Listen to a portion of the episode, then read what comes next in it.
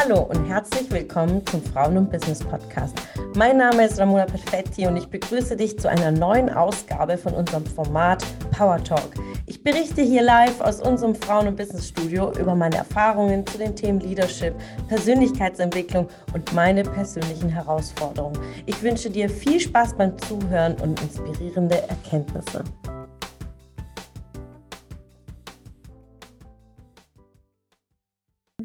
Unabhängigkeit als Frau vor allem bezogen auf Geld. Mhm. Äh, welche Rolle spielt Money Mindset? Mhm. Äh, wie kann man da den Shift nochmal machen? Was bedeutet es? Also Sparen, Kapitalanlagen. Welche Impulse fallen dir zu dem Thema ein? Ja.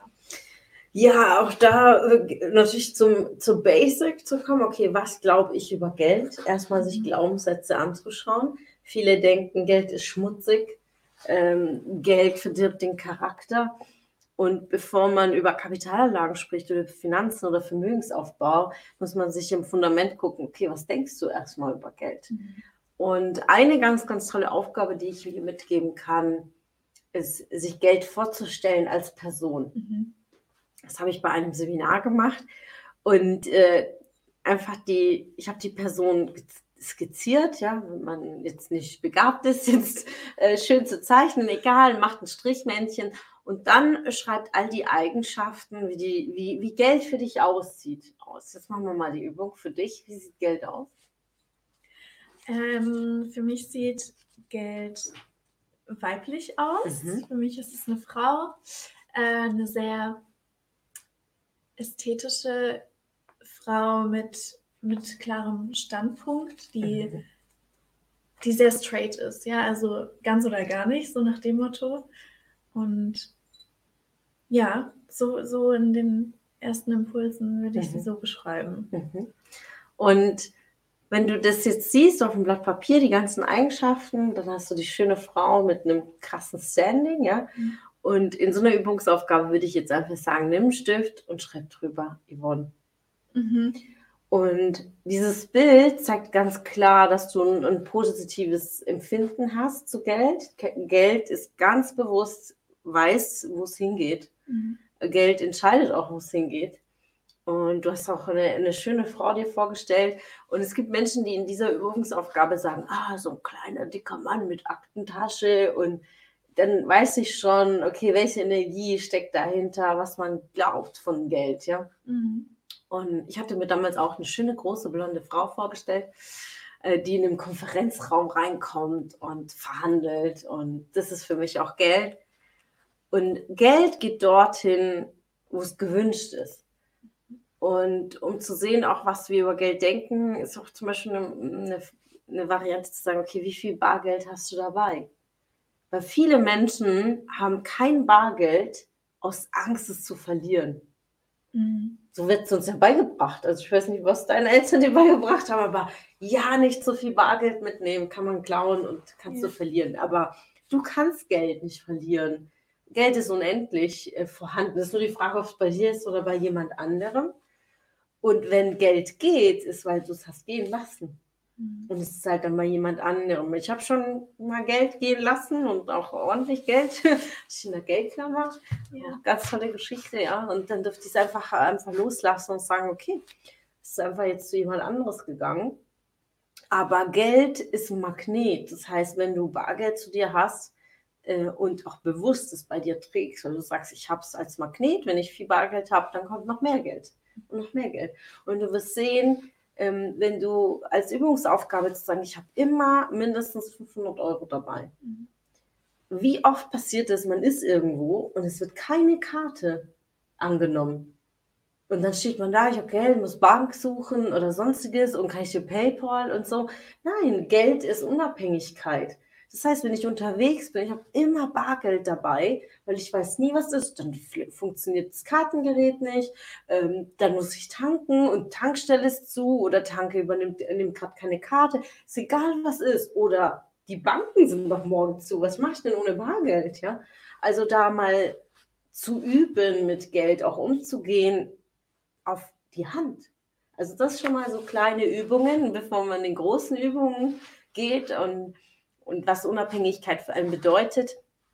ist auch sehr individuell und für mich einer der Werte ist, das eigene Konto zu haben. Ja, viele haben ein Gemeinschaftskonto in einer Partnerschaft, ähm, empfehle ich nicht. Äh, wirklich auch für den eigenen Selbstwert. Man kann ein Gemeinschaftskonto haben, aber da bedarf es Regeln und oft gibt es die auch nicht. Und deswegen entstehen ja auch Probleme und auch ein Ungleichgewicht in der Energie. Ja, wer, wer bringt das Hauptgeld ein, der andere oder der andere? Dann kauft man sich was ein und der andere denkt sich, ja, aber eigentlich ist das mein Gehalt, ja. Und um das zu trennen, ähm, definitiv getrennte Konten, meine Sichtweise.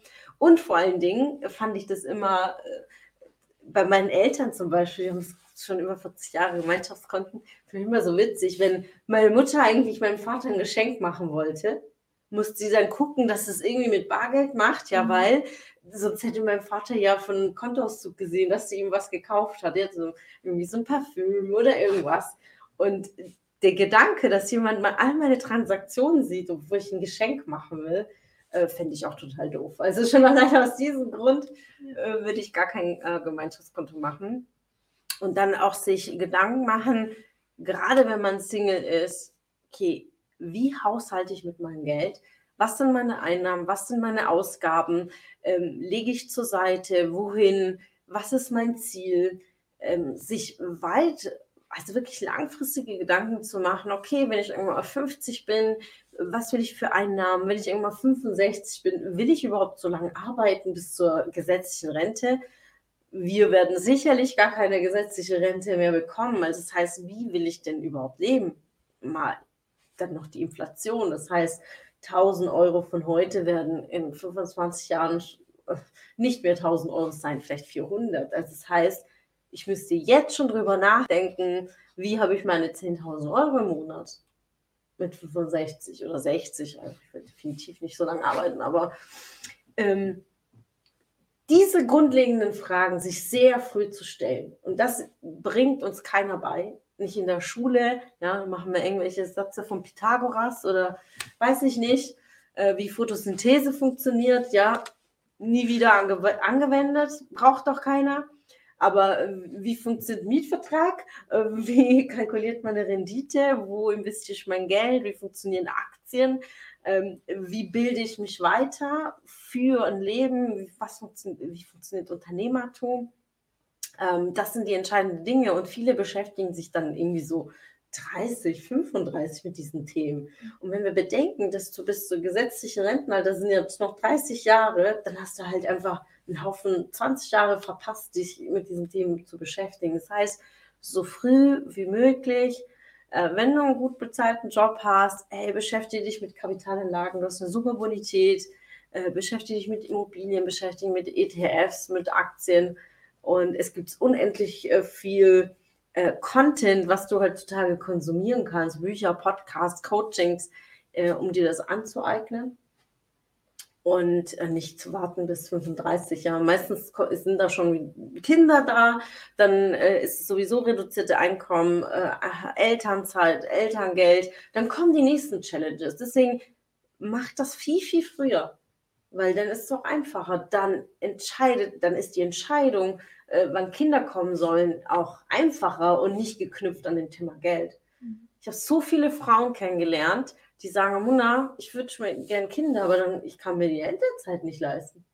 Und es ist doch traurig, dass eine Frau an dem, am Geld diese Entscheidung treffen muss äh, zur Mutterschaft. Also wenn du ein Kind willst, sollst du es äh, auch tun, ja, und nicht gebunden an dem Thema Geld. Und da zeigt sich wiederum, wie wichtig Geld ist, wie wichtig Unabhängigkeit ist. Und daher nicht äh, Zeit trödeln, sondern einfach machen. Ja. Du hast am Anfang gesagt, Geld ist wie ein Magnet. Ähm, die Erfahrung haben wir ja vor ein paar Monaten auch gemacht. Du hast erzählt, deine Geldklammer hattest du mal verloren und mhm. im letzten Jahr im Dezember, als ähm, wir dann das Seminar gehalten haben und so weiter, dann hatten wir nochmal die Ausgaben und Einnahmen gecheckt und dann mhm. hatten wir die, die Erfahrung gemacht, das war ja für dich auch ein emotionaler Moment, dass genau das Geld, was in deiner Geldklammer du damals verloren hast, du wieder eingenommen hattest. Ja, ja. genau, in Justin, ein, ein Jahr später, ja. ja. Das war sehr emotional, weil in dem Moment, als ich es verloren habe, was ich aber verlegt habe und verschenkt habe, ähm, aber sagen wir mal, wir haben es verloren, ich hatte 1800 Euro in der Geldklammer, das war Dezember 2020 und bin ähm, in einem Hotel äh, auf der Toilette gewesen, habe es auf dem Waschbecken liegen gelassen und die Geldklammer war ein Geschenk, ja, wo ich von ganz besonderen Menschen geschenkt bekommen habe, von meinem Business Coach als Anker, ja, so für meinen Geldmagnet. Und dann, ähm, ja, ich glaube, 20 Minuten später ist mir das aufgefallen, dass ich sie nicht bei mir hatte. Bin schnell hin und sie war weg. Und es war ein Tag vor Weihnachten. Mhm. Und das war echt ein tiefer Prozess für mich, weil ich war gerade einen Monat voll selbstständig das ist nicht so, dass du sagst, ja, okay, ich habe so und so viel auf dem Konto, funktioniert gar kein Problem, habe jetzt mal 1800 Euro verschenkt. Nein, es ist immer viel Geld. Und ähm, ja, da ging ich meinen Prozess und dann musste ich es für mich loslassen und ich habe mir einfach vorgestellt, es hat äh, eine Frau weggenommen, die vielleicht zu Weihnachten keine Geschenke hatte für die Kinder oder nicht wusste, wie sie ihre Miete zahlen soll, hat das Geld gesehen und sich gedacht, okay, damit kann ich vieles lösen. Und so habe ich gesagt, okay, es ist jetzt in guten Händen und es wird noch verwendet für was Gutes. Das war mein, mein Gedanke, den ich da hatte. Und habe immer wieder darüber nachgedacht, so, so die 1800 Euro, das war immer so ein Anker, äh, es wird zu mir zurückkehren. Ja. Und dann genau exakt ein Jahr später hatte ich genau 1800 Euro wieder in meiner Geldklammer. Das war einfach äh, sehr emotional, weil das war ein, ein Wachstumsschritt, weil hätte ich vor vier, fünf Jahren mit einem ganz anderen Mindset 1800 Euro hätte ich definitiv nicht in meiner Geldklammer gehabt. Ähm, aber ich hätte bestimmt es auch nicht so gehandelt mit meinem Mindset, so dass ja. 1,8 weg sind. Das ist ja ein Gehalt von vielen Menschen, ja. Ja. Hatte ich einfach so in meiner Hosentasche. Ja, voll. Nee, ich hatte auch, also du meintest, das Geld-Mindset ist, ähm, ist der erste Schritt, um überhaupt äh, ans Thema Geld und ähm, Sparen und so weiter ranzugehen. Ich hatte mal gelesen, dass ähm, in einem Buch wurde beschrieben, der hatte immer, wenn er Rechnungen bekommen hat, sich auf das Energiefeld begeben, dass er sich vorstellt, alle Rechnungen, die er bezahlen muss, mhm. sind ähm, wie sein Income. Also wenn er 1800 Euro bezahlen muss, stellt er sich vor, dass er gerade einen Scheck ausgestellt bekommen hat von 1800 mhm. Euro, damit er diese Energie ins Universum sendet, dass er sich freut ja. über eine Rechnung, damit er nicht mehr das negative Gefühl damit verbindet. Ja, das ist ganz wichtig. Ich glaube, in The Secret wird es auch so beschrieben. Mhm. Und äh, das mache ich, habe, glaube ich, The Secret vor sieben oder acht Jahren gelesen und seitdem mache ich das auch. Also auf jede Rechnung schreibe ich drauf Danke. Ja. Ähm, ich bedanke mich für diese Rechnung und ich meine, ihr wisst es ja auch im Büro, immer wenn ich die Gehälter bezahle, ich freue mich so sehr und ich bin so dankbar. Äh, jedes Mal, wenn ich Geld äh, rausschicke nach außen und was bezahle, für eine Dienstleistung bezahle, für irgendwas, ich bin unendlich dankbar. Und wenn du diese Haltung hast, dann kommt auch Geld wieder zurück, weil es Energie ist, ja. Mhm. Und wenn du aber Rechnungen bezahlst mit, oh mein Gott, oder es gibt viele, die machen ihre Post nicht auf, mhm. weil sie Angst haben, da könnten noch mehr Rechnungen sein. Da kommen noch mehr Rechnungen, wenn du diese Angst hast, wenn du nicht hinguckst. Deswegen auch etwas, was ich im Team auch sage, auch so finde ich so, ich will immer up to date sein, alle Rechnungen müssen bezahlt sein. Ähm, ähm, ich äh, mag es nicht, wenn Fristen nicht angehalten sind, weil das ist für mich in meinem Mindset Geld muss im Fluss sein. Und wenn ich da mal nicht hinkomme, dann muss ich gucken, wie ich das löse, weil ich wirklich dieses Energiefeld sehr, sehr schätze. Schön, dass du wieder dabei warst. Was konntest du aus der Folge für dich mitnehmen? Wenn du Teil unserer Community werden willst und auf der Suche nach wertvollen Austausch bist, dann habe ich hier was für dich. Unsere monatlichen Netzwerktreffen in den Städten Karlsruhe, Stuttgart, Frankfurt und Köln. Alle aktuellen Termine findest du auf unserer Homepage frauenbusiness.de und in den Show Notes. Ich wünsche dir einen erfolgreichen Tag und freue mich, wenn du morgen wieder dabei bist. Alles Liebe, deine Ramona.